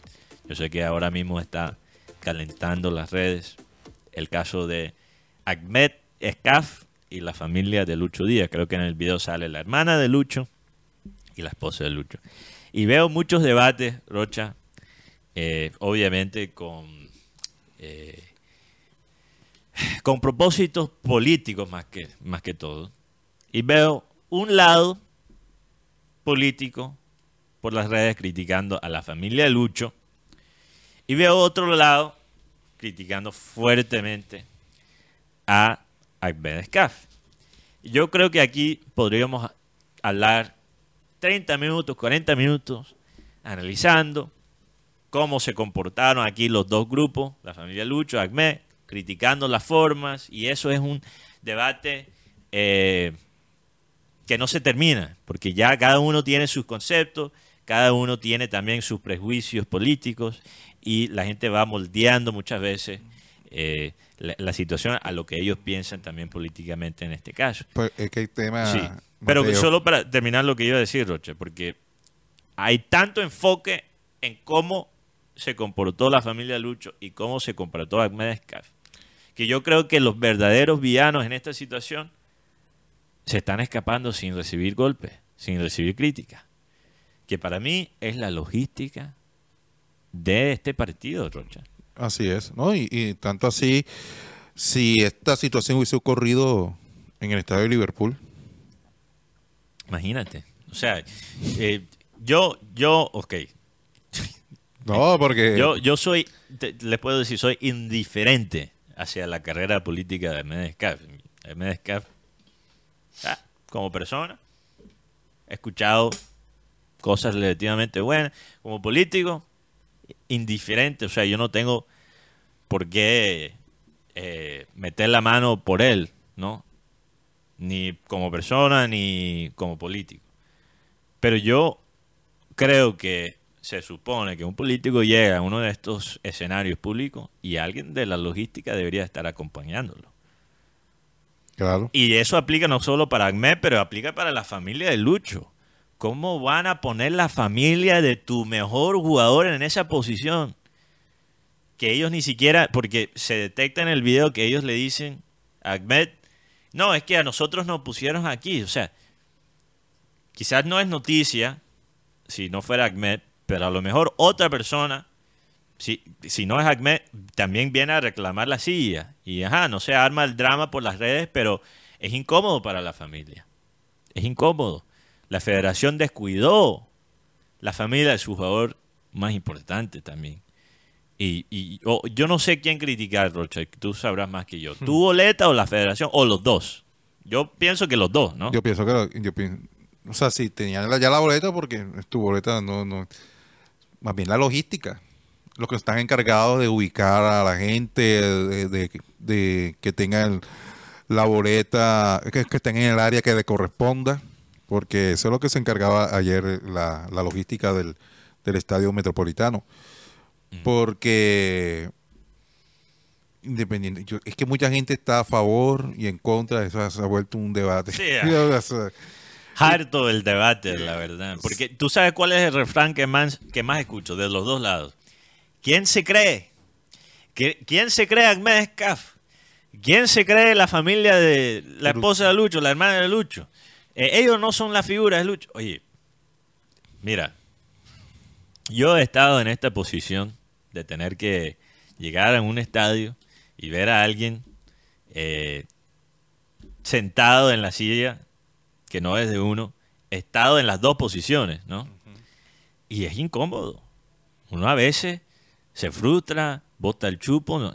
Aquí no podemos ahora sacar juicio sobre la familia de Lucho Díaz ni sobre Ahmed Escap en esta situación. Si tú quieres sacar juicio como él, como po- político, como persona, todo tu derecho, pero sacar juicio sobre esta situación, cuando creo que realmente deberíamos hoy estar criticando más que todo la logística, eh, es una pérdida de tiempo, Rocha. Es una pérdida. Y la logística del estadio para este partido es la Federación de Colombia, ¿no? Sí, claro. Sí, sí. que Entonces- se encarga de ese tema. Chévere, chévere. O sea, aquí criticamos lo malo y resaltamos lo bueno. Chévere la zona mixta, cómo se manejó la parte de la prensa. Pero, Pero, ahora, ahora bien, ahora bien, en selecciones que tienen eh, la prensa más nutrida, eh, yo pienso que la más influyente en, en- en el continente, porque viene la prensa uruguaya, brasilera y la y argentina. claro. Eso, eso, y- y- esos y- baches no pueden pasar. Es con correcto. ellos. Es que- Mira, mira, y, y la, la razón que estoy tocando eh, este tema, porque les prometo que lo último que me importa en este tema es la parte política. Lo último. La, la cosa que me saca la piedra de esta situación, fuera de, de- de cómo se ha armado el debate y cómo la gente que son realmente culpables se escapan sin recibir las críticas. Pero la razón que me batea tanto eso, Rocha, es que el- la federación cobra precios internacionales para sus partidos. Internacionales. Y hay estos desastres de los asientos. Ayer la taquilla fuera de 8 mil millones de pesos. Entonces, Eso sirve. Si, entonces, si cobran precios internacionales, cobran más que hasta algunos equipos de Europa para poder ver la selección aquí, ¿ok? En su casa, cobran esos precios internacionales y la logística no es internacional. ¿Para dónde se va la plata? O sea, en cada sección de un estadio tan importante como el Roberto Meléndez, Estadio Metropolitano, en cada sección, en cada grada, grada, necesitas un empleado de la logística para precisamente evitar estas situaciones. Tú me vas a decir que ellos no tienen la plata para hacer eso. Es lo mínimo que se puede hacer en cuanto a lo, lo No, logístico. y ayer en la mañana, eh, no sé cómo terminó el tema, pero mucha gente no le de- eh, se cayó la plataforma de, de tu boleta Imagínate. y mucha gente no podía descargar la, la entrada, eh, Ni se fue mandarla. y se fue para el- el- la sede de tu boleta aquí, aquí cerca del, del Parque Washington y no le daban solución, eh, fue, fue un caos, e inclusive eh, le exigían explicación a la gente de, de la logística, que no, entonces va a volver al, al QR, porque con esta nueva, nueva plataforma lo que quiere evitar es, es- ese tema de la reventa. Sí. Pero es como... Sí, y eso es entendible, ¿ok? Esto es un negocio. Yo sé que quieren eh, prevenir lo de la reventa. Lo entiendo. Pero tienen que manejar lo que está también dentro de sus manos. Porque lo- hasta cierto punto lo de la reventa es casi imposible de parar. Conse- Ok, vamos a, a controlar la reventa, bien, pero procuren tener lo básico asegurado primero. Entonces tú no puedes, tú no puedes como una federación de un país como Colombia cobrar precios de primer mundo y tener una logística de tercer mundo. Eso no, eso no, no lo podemos tolerar más. Entonces aprovecho esta situación que se viralizó para hablar de este tema, porque tenemos que exigirle más a la federación y no perder tiempo y que insultando a la familia Lucho y que insultando a, a un político que bueno, o sea, después esto se vuelve un show mediático y nosotros nos, nos, eh, volvemos eh, cómplices de ese show político, ese drama que se viraliza por, por las redes. Vamos a exigirle a la gente que hay que exigirle. La Federación de Colombia, no solo en esta si- situación con la familia Lucho, pero en general, falló con el hincha. Falló, cobrando precios, o sea, de lujo. Pero bueno, vamos a cambiar el tema. No quiero amargar a la gente. Yo sé que este es el tema Y que, que y que la, y que la Sí. gente tiene un concepto dividido, porque Sí, sí, sí. como tú dices, Mateo, al principio fue algo de er- error de logística, pero después se llevó a un ambiente político, un ambiente hostil, donde ninguna de las dos partes tiene la razón, porque yo creo que el señor, que el actor que estaba ahí, ¿Cuál actor? debió, el actor, el actor es Caf, porque para mí sigue siendo un actor, un presentador. O sea, tú Debió- dices que el hombre está actuando cuando hizo el... el- No, eh, ese- ese- el Le- video. sí. Ese es, bueno, Actor, bueno, político, sí, sí, etcétera, eh, sí. pero, pero para mí es un actor, no de los mejores, pero es un actor. Y lo vi y lo, y lo vi que al principio como que fue una discusión muy sencilla. Lo que pasa es que también había mucha gente ya le está con el trago, ya tenían tragos encima. Trago, calor, Sí, total. Y lo otro, yo la- creo- el nerviosismo antes de un partido. Claro. Las Y emociones están... Y cuando tú, para que haya pelea tienen que haber dos personas y hasta tres. Y yo creo que cuando tú empiezas a decir que te voy a sacar del estadio, entonces como que eso va convirtiéndose en una en una pelea que a él ni- que a él no le conviene ni a la otra Ahí, persona. No, totalmente, totalmente. Y, y vamos, vamos a hablar claro si le podemos criticar algo a Ahmed en este caso, definitivamente. En, en el caso, no lo que pasó después, porque ya después es el show político, el video, la- eh, me están, eh, estos son los char, mi oposición, etcétera, ¿verdad? No, no hablando de eso, pero el caso como tal en el estadio, le faltó calle al hombre. Él es de acá. ¿Verdad, Y aunque no debería ser así, todo el mundo aquí en Barranquilla sabe que nunca se, respet- se respeta los puestos en el metropolitano. Eso todo el mundo lo sabe. No debería ser así, No, que no debería ser así. pero es la realidad. Entonces se nota que el hombre no ha ido mucho al estadio. Eh, Y lo, y lo cierto es que también, también tuviste la discusión con la familia de una persona que la gente quiere más que a ti, a lo bien. Bueno, eso así es, así es. Sí. Entonces uno tiene que Sí. saber con quién, con quién se mete. Y sobre todo porque había una niña, había como una, una niña pequeña, o sea, yo creo que también eso fue una de las cosas. Y, cier- Sí. y ciertamente ahora mismo ese es el, más que el partido, es la, es la, pel- Bueno. es la, es la comidilla. Sí, porque, porque antes de la zona- entrar a la zona mixta, eh, por ahí decían, "Ay, ¿viste lo que le pasó a Mezca que, casi- que casi se da muñeca con la mujer de, de Lucho Díaz? Uy, O sea, esa es lo que el rumor que había allá abajo. realmente fue más con la hermana que la, Fue que la esposa de, sí, de Lucho. fue con pero Ani.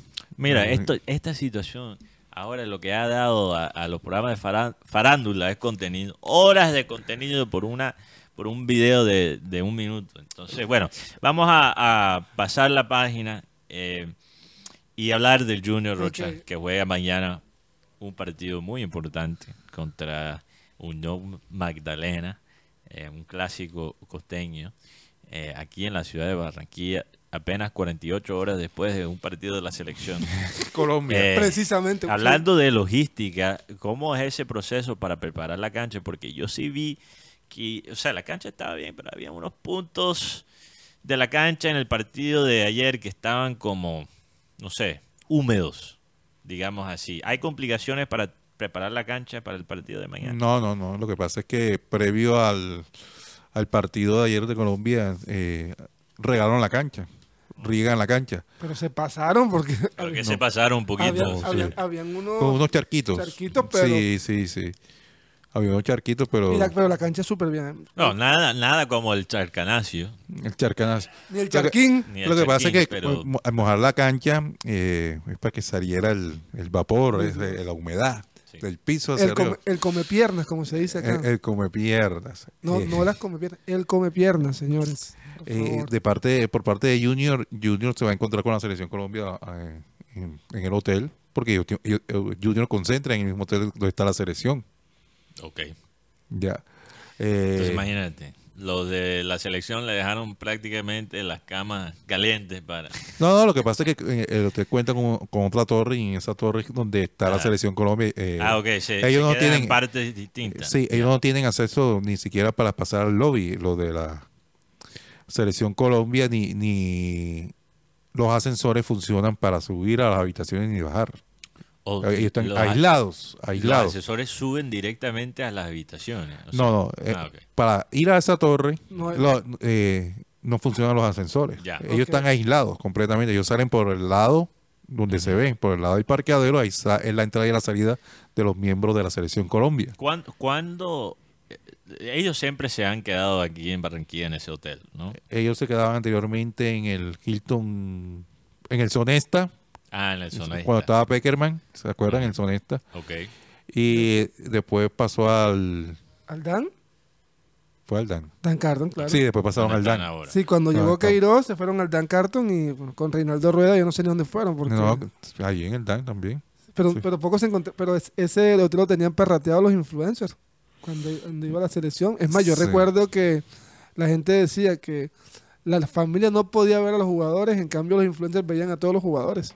Bueno, el punto, yo, yo la razón que te hago la pregunta, Rocha, es que yo quería saber desde cuándo se controla tan fuertemente esto, porque me imagino que ya se, esta, esta logística que se maneja en los hoteles, porque muchos casos han habido de ay, No, esto situaciones indebidas antes Es que, de un es que partido, la ¿no? misma... La misma ¿Siempre ha sido así o no? Cuando estaba en el Sonesta, yo recuerdo, porque estaba en el Sonesta, los jugadores bajaban Ujú.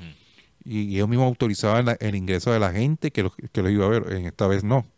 Esta vez hay un jefe de seguridad de parte de la federación. eh, se encuentran aislados. eh, por lo menos, sí, el martes en la noche fue que tuvieron visita de los, de los familiares eh, en el hotel. Ayer que estuvimos por los lados del, del hotel en la mañana, había muchos familiares que llegaron por obvias razones para ver el partido, para compartir, eh, pero ellos no tenían acceso a la torre donde estaba la, eh, donde se estaban quedando la, la selección Colombia, sino eh, en la en la parte donde se, se encuentran los, los huéspedes, Cuando se pone Junior. donde se coloca Junior de Barranquilla. Rocha, ¿hay libro de Rochete hoy? ¿Para mañana o no? Mañana. Para el partido de mañana. O sea, ¿tienes por lo menos la alineación? Sí, sí, claro Vamos a sí. tirarla, vamos a tirarla. que se- Por lo menos va a haber, está nove- acabando el time. va, va a haber novedades. Eh, Walmer Pacheco va a volver a, a la línea titular. Ok. Fabián Ángel va a ser convocado porque Diego de Mendoza está en Bogotá. Didier Moreno, eh, el hombre... Es que tengo dos versiones. Dicen que está con una molestia y, y la otra versión es que no es una molestia, sino que él está molesto. O sea, molestia, molestia por los dos lados. Ya. ya. No es, es una molestia emocional. no de rodilla, no de nada. No, no, eh, Jefferson Martínez, la novedad especial, ya que Santiago Mérez se encuentra con su selección uruguaya. Walmer Pacheco, eh, Olivera, al lado de el señor Peña. Se ha hablado mucho que Ceballos podría estar. Hay- que ver cómo, que- a ver cómo, qué decisión toma el, el técnico Arturo Reyes. Por izquierda mantiene a Fuentes. Homer con John Vélez, serían los volantes de contención. Ok, Enamorado, ok.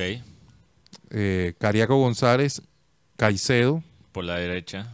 Y Carlos Arturo Vaca. ¿Quién cumple hoy? Feliz cumple- cumpleaños. cumple hoy Carlos Arturo Vaca. Ponle los mariachis a, a Vaca, por 37 años. Wow. favor. 37 años cumple. 37 años Carlos Vaca. 300 goles. Eh, Titi, el Titi Rodríguez podría volver también.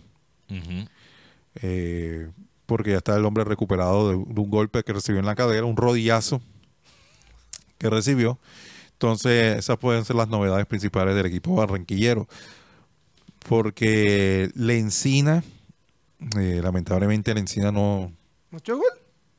no, no encuentra su nivel, no encuentra el nivel de Encina para enfrentar a, para no ha cumplido con las expectativas, más bien. Eh, yo, yo creo que no ha tenido la trascendencia que se esperaba. Edwin Herrera Rocha va de banca hoy. Sí, va de banca por, por el tema.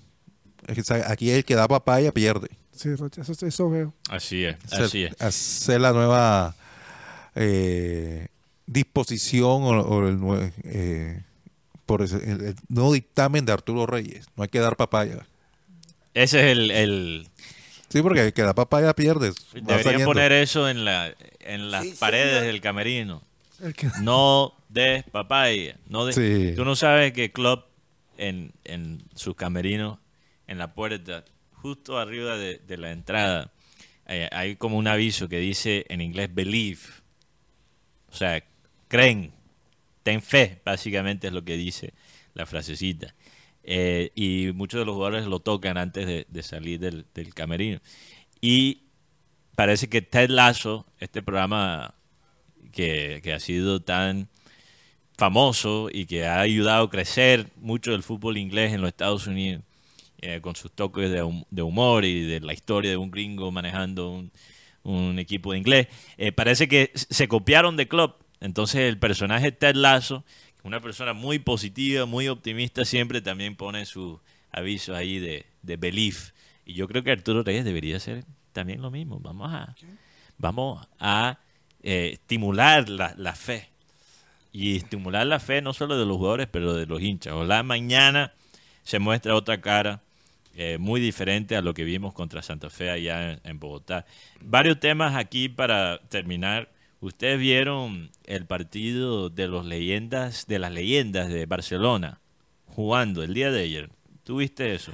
Si algo El bien- gol de Saviola. Sí, claro. El toque-toque entre Saviola y Ronaldinho. Un tal Ronaldinho que está, todavía está para jugar. Oye, Ronaldinho lo veo, a pesar de todo lo que ha pasado, eh, vive una vida muchas veces escandalosa allá en Brasil. Dicen que el hombre cada rato está, eh, lo encuentra en unos bacanales, como palabra favorita de Abel González Chávez. Chávez, eh, orgía, está eh, hasta en la cárcel estuvo en Paraguay, ¿no? Fue campeón en la cárcel. Fue campeón, Del campeón del torneo eh, ahí de los encarcelados en, en Paraguay. Y el hombre lo veo jugando con las leyendas de Barça y el, el- el hombre se ve todavía bien físicamente a pesar de todo, Guti. Sí, total. Yo creo que yo creo que Ronaldinho podría jugar en la liga colombiana fácilmente. Imagínate, si juega así. Y Saviola también se veía bien. Sí, yo creo que sí, se, se vio está muy bien. Oye, Mateo, está... Pero otro otro dato de ese de ese encuentro entre las leyendas del Barça, fuera de, de la magia de Ronaldinho que todavía puede mostrar, es la magia que le hizo Ronaldinho a un hincha. ¿Tú viste ese video? Claro, toda esta jugada la vi. Un hincha entró a la cancha, trata de abrazar a Ronaldinho y Ronaldinho le hace una magia y el hincha queda en el piso y las autoridades lo pueden. No sé si producción ahí puede encontrar el video para mostrarle a los oyentes. ¿Qué, qué ibas a decir, Guti? Eh, en, el, en el Mundial de, de Básquetbol. Sí, perdió Estados Por Unidos. tres puntos ante Alemania. Y la final va a ser Alemania-Serbia. Y tercer y cuarto puesto, el se- los señores de Estados Unidos ante Canadá. Imagínate. Bueno, eso es un batacazo para la selección estadounidense en el baque que siempre, o sea, no ganar es un fracaso. No ganar el torneo es un fracaso contundente. Incluso es, no solo es ganar, sino Estados Unidos, para que la gente en Estados Unidos quede contenta, tiene que ganar hasta sobrado. Entonces, que ellos hayan perdido contra Alemania en los semifinales, ahora eh, se arma el Sobre debate. todo cómo se dio el partido, porque Sí. fue un partido de mete cesta, mete cesta, y por Sí. tres puntos perdió el equipo norteamericano, que ahora vendrá la revancha en los Olímpicos. Lo que pasa es que Guti ahora se está viendo en Europa y en otras partes del mundo muchos jugadores que tienen un fundamento de- del básquet muy, muy bueno. En Sudamérica, en Europa. En- entonces, hasta los jugadores que son, ok, no son al nivel para llegar a la NBA, te hacen mucho daño porque no son los grandes atletas, pero eh, son excelentes en cuanto a los principios del juego. Pasar la pelota, defender bien, hacer el triple, que ahora mismo es lo que más valor tiene el básquet. Los europeos se han vuelto expertos en eso. Entonces, eh, Estados Unidos, si quiere seguir ganando estos, estos torneos, si le importa realmente a los Estados Unidos ganarlo, eh, tienen que poner un equipo mejor, porque este equipo era muy bueno, con mucha calidad de Estados Unidos, debieron todavía ganar eran el equipo más talentoso del torneo, faltando muchas estrellas. Pero al fin del cabo son un equipo de jugadores jóvenes más que todo. Entonces quizás van a tener que tomar esto un poquito más en serio. Pero- sí. el primer tiempo del partido entre Eslovaquia y Portugal. Portugal gana un gol por cero, gol de, de Bruno Fernández, pase de Bernardo Silva. Y hoy vimos una goleada histórica. Ganó el equipo de mm, España, siete goles por uno ante el equipo de Georgia. Georgia. Lastimos- equipo de Cabras Kelia. Lastimosamente para el equipo de Cabra perdió y, y lo histórico no es el resultado porque sabemos que España es un equipo superior.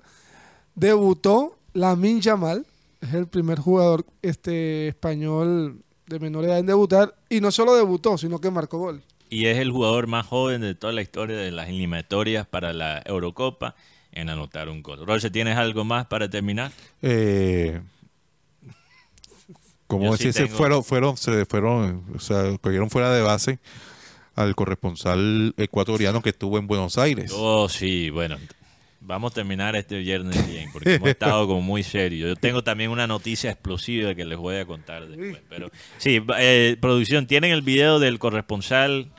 Vamos a mostrarlo. Ojalá que no YouTube no nos aquí dé problemas por contenido adulto. Sí, lo, que- lo que pasa es que a ve- muchas veces cuando estábamos en vivo eh, se se, atoro- se atarandra, eh, por si se pone nervioso. Y cuando uno está en Skype, Eh, y, y, y el hombre, en vez de ubicarse mejor, porque estaba en contraluz haciendo el informe, eh, sin querer le dio eh, la opción De voltear la cámara. de voltear la cámara. Y sin querer mostró lo que estaba en, el, en, el- en la habitación. Ahí vemos ahí el... el- el- ¿cuál, ¿cuál canal es ese? es, es de, ese es de Ecuador. Estaba en Buenos Aires el corresponsal. Ahí la- Imagínate. eh, eh, eh, la historia es que el que me da, perdón, Grocha, que lo que me da risa son las caras de los de los compañeros después Sí, de, de los colegas. No, ya. cuando se den cuenta que la señora apareció en la transmisión. Pero esa es- su pareja. No. ¿Cómo se- lo conf- confirmado? No era su pareja. No, no, no, sino que ¿cómo, Imagínate. cómo va a viajar a, a- a Argentina? Bueno, uno nunca sabe, uno nunca sabe. ¿Tú no viajarías con, con tu pareja? no, ¿y para qué? Si voy a estar ocupado, yo estoy ocupado en todo el momento. Todo el- sabe, Rocha muchachos. dice yo Sí, llego a sí. Argentina y no soy casado, no estoy comprometido. El anillo se- No. Las relaciones, tú- eh, yo, yo creo que a veces eh, muchos problemas en las relaciones se pueden evitar si se firman, se negocian unos contratos como se hace en el fútbol o en el deporte. Si tú dices, ok, yo me comprometo contractualmente a ser fiel, pero solo, solo dentro de los territorios de, de Colombia. ¿Te Solo en mi país, Colombia. Sí, solo en, en Colombia. Y si, si estoy en Brasil, nuestro contrato no es vigente. Si estoy en Japón, man, Eh, No, no. eh, eso es lo que yo pienso. Sí, Te sí, puedes sí. imaginar si uno estipula eso de, de frente. no vale, no vale ese contrato. No, no hay, No. no O- hay o- soberanía. O qué tal, qué tal. Soberanía. Sí, no hay soberanía. ¿Qué, qué tal, Rocha, si cada cinco años te toca renovar, renegociar? Bacano. Yo creo Sí. que eso podría funcionar para un matrimonio, ¿no? Decir, bueno, Sí, firmamos el contrato cinco años. Y ya al final uno... Rebarúa. Eh, Rebarúa. ¿Nos quedamos de agentes libres o renegociamos? miramos otra opción. Y eso es bueno, eso es bueno, porque hay gente que a veces en la relación se pone muy cómoda y descuida ciertas cosas. Y después, ¿qué pasa? Eh, han pasado siete años y ni siquiera se han dado cuenta de que su pareja está infeliz. Ujú, Así es. Pero si tienen que renego- renegociar cada cinco, ahí te van a decir de frente, yo renuevo, pero tienes que lavar los platos. Tienes que usar técnicas diferentes. Sin entrar en mucho detalle. Bueno, para terminar, les prometí una noticia explosiva, Rocha. Ustedes eh, escucharon del vuelo diarrea. Sí, sí. ¿Tuviste esa noticia?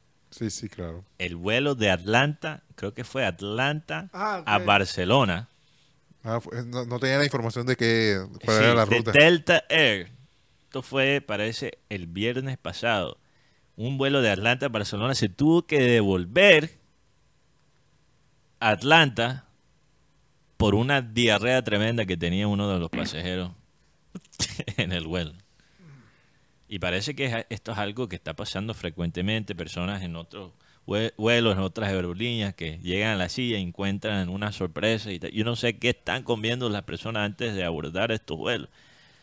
Pero yo ni siquiera les voy a mostrar el video de, de la chorreada que dejó por, pero por favor, por favor, dejemos algo a la imaginación. ¿Tú, tú qué harías, Guti, en esa situación? ¿Tú pides que devuelven el Que lo devuelvan.